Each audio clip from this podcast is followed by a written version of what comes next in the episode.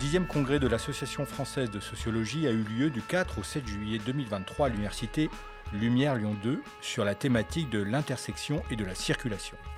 L'occasion pour Cadécole de s'intéresser au réseau thématique 4 de la sociologie de l'éducation et de la formation. Et dans cet épisode, nous avons décidé d'aborder la question de la trajectoire des élèves descendants de migrants. Et pour en parler, nous avons le plaisir d'accueillir en direct du congrès Paul Siari. Bonjour. Bonjour. Vous êtes donc doctorant à l'INED sous la direction d'Ariane Paillet et Mathieu Ichou. Et donc nous allons aborder cette question euh, sensible dans le contexte d'aujourd'hui de ces enfants, petits-enfants de, de, migrants. Pouvez-vous d'abord, pour commencer, peut-être nous dire de qui on parle quand on parle de ces euh, petits-enfants de migrants? Qui sont-ils? Alors, les petits-enfants d'immigrés, c'est les enfants d'au moins un descendant direct d'immigrés, donc un enfant d'immigrés, et d'une personne non immigrée. Et donc, euh, les petits-enfants ont entre 1 et 4 grands-parents immigrés, même si la plupart, en fait, n'en ont qu'un seul ou deux. Et pourquoi s'intéresser Pourquoi cette question-là? Pourquoi euh, on s'est intéressé aux migrants eux-mêmes, à leurs enfants? Et pourquoi mm. aujourd'hui on s'intéresse aux petits-enfants? Pourquoi cette question de recherche-là aujourd'hui? Alors, c'est une question, je dirais, qui date de l'école de Chicago aux États-Unis depuis les années, début du XXe siècle, on va dire la question de l'intégration des immigrés et de leurs descendants dans les pays d'accueil. Donc il y a une vaste littérature sur le sujet. En France, on a beaucoup, beaucoup de travaux sur la scolarité des enfants d'immigrés qui montrent des, des, inégalités assez fortes avec la population majoritaire, qui sont expliquées par tout un tas de mécanismes, notamment euh, des différences en termes de milieux sociaux d'origine, des discriminations, la ségrégation ethno-raciale, etc. Des la ségrégation urbaine, enfin la question de la ségrégation territoriale Ouais, la ségrégation territoriale et la ségrégation scolaire, qui n'est pas tout à fait la même chose, des pratiques euh, familiales différenciées, etc. Et donc la question, c'est de se demander un peu, toujours dans la lignée un peu de cette théorie de l'assimilation, qui suppose une convergence, en fait, mm. de génération en génération entre les descendants d'immigrés. Avec la population. Avec la population majoritaire de se demander bah, qu'est-ce qui se passe à la troisième génération, en fait. Parce qu'on connaît rien aujourd'hui, ou très très peu, en France ou ailleurs dans le monde d'ailleurs, de cette troisième génération. Surtout parce qu'il y a des problèmes pour l'identifier, on y reviendra peut-être. Et donc, euh, voilà, c'est de se demander bah, qu'est-ce qu'il en est à la troisième génération? Est-ce qu'il y a effectivement, on observe effectivement cette convergence?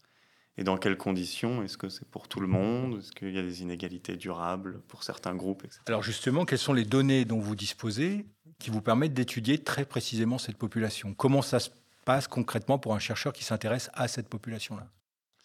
Alors, moi, je Sachant que vous êtes à l'INED, donc euh, c'est de la démographie, donc c'est plutôt de la statistique. C'est ça, oui. Moi, je fais essentiellement, je vais faire aussi des entretiens, mais je travaille essentiellement sur des sur une base de données. Euh, dans... L'enquête euh, trajectoire et origine. Voilà, l'enquête trajectoire et origine, le second volet de cette enquête. Donc, c'est des données très récentes, puisque la passation s'est faite entre 2019 et 2020. Il faut rappeler, cette enquête, elle fonctionne avec euh, un panel et avec des, des questionnaires.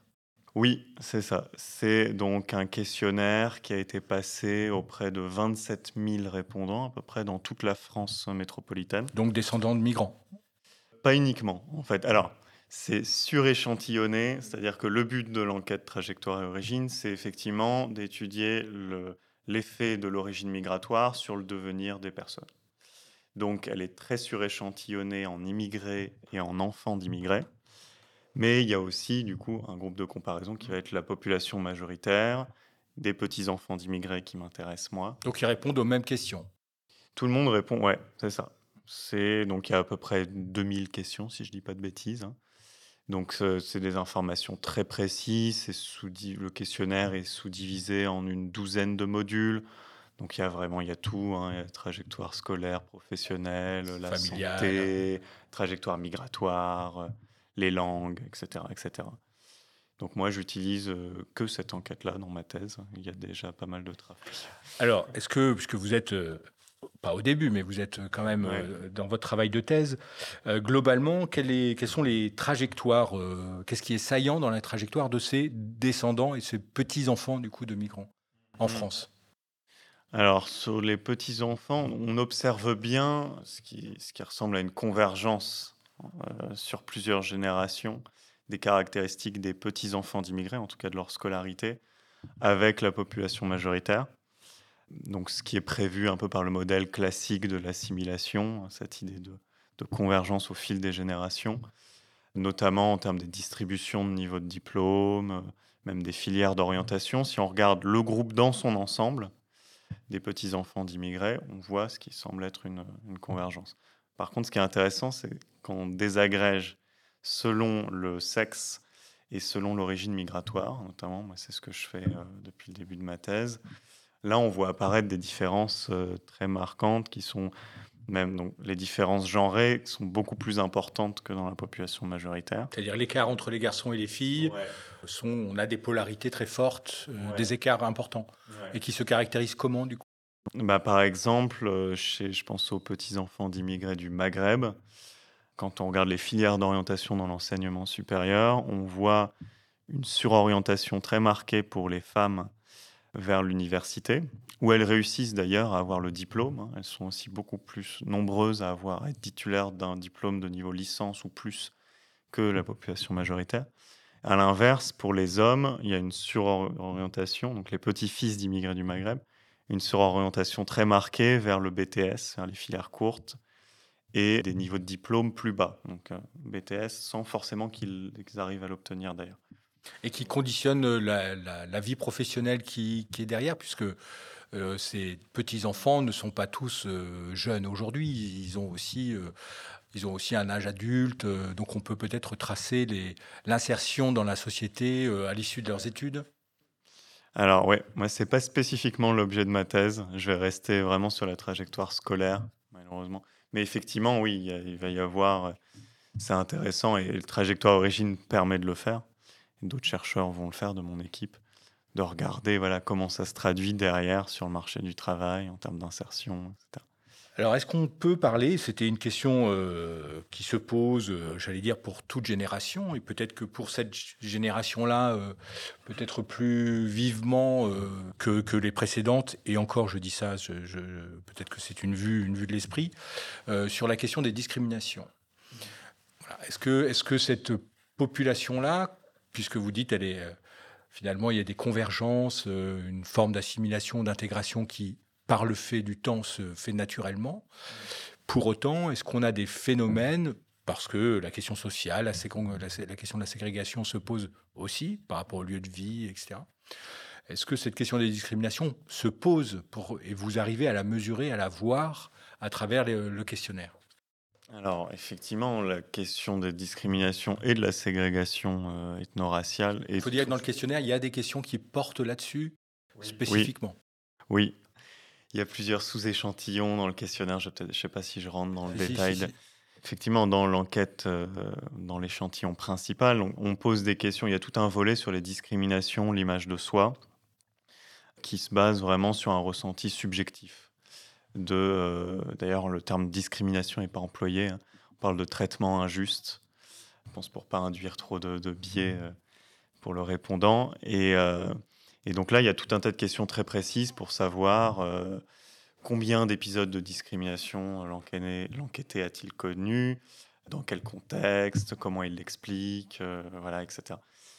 Euh, et, donc, quand on regarde sur les petits-enfants d'immigrés, il y a toujours, euh, alors du Maghreb, Europe du Sud, beaucoup moins, c'est déjà, ça a déjà été étudié pas mal pour la deuxième génération, ils ne déclarent pas tant que ça de, de discrimination. Ça ne veut pas dire qu'ils ne la vivent pas nécessairement, c'est juste qu'ils la déclarent. Oui, bien sûr, exactement. Alors que euh, pour les, et en particulier pour les hommes, hein, mais pour les enfants d'immigrés du Maghreb, il y a des déclarations assez fortes de discrimination. Et pour les petits-enfants encore, même si ce chiffre est réduit.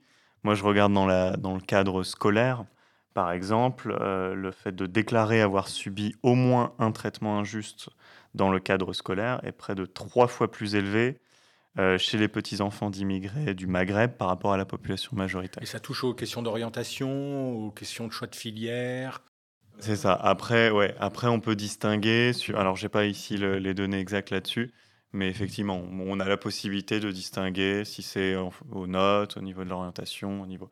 Mais donc il y a ce ressenti quand même, cette injustice qui est manifestée par les, petits enfants du Maghreb, d'immigrés du Maghreb. Pour la ségrégation, c'est pareil. Alors c'est on, a des données géographiques beaucoup plus fines. Moi, ce que j'ai regardé pour le moment, c'est pareil une, variable subjective où on demande aux enquêtés dans leur classe au collège quelle était la proportion à peu près d'enfants immigrés, enfin de, de personnes d'origine immigrée? Est-ce que c'est beaucoup plus de la moitié? Est-ce que c'est un peu plus de la moitié?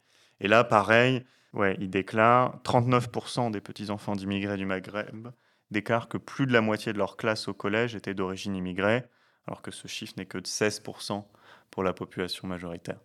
Donc, il y a moins, a priori, en tout cas si on se base sur ces données subjectives, moins de déclarations de discrimination, de ségrégation que, qu'à la deuxième génération, mais ça reste toujours beaucoup plus important que chez la population majoritaire.